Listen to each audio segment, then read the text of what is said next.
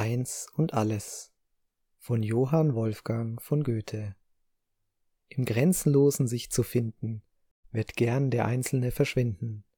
Da löst sich aller Überdruss, statt heißem Wünschen, wildem Wollen, statt läst'gem Fordern, strengem Sollen, sich aufzugeben ist Genuss.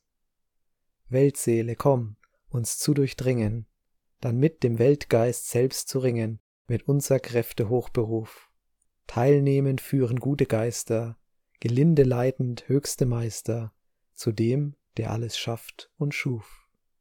Und um zu schaffen das Geschaffene, damit sich nichts zum starren waffne, wirkt ewiges, lebendiges Tun.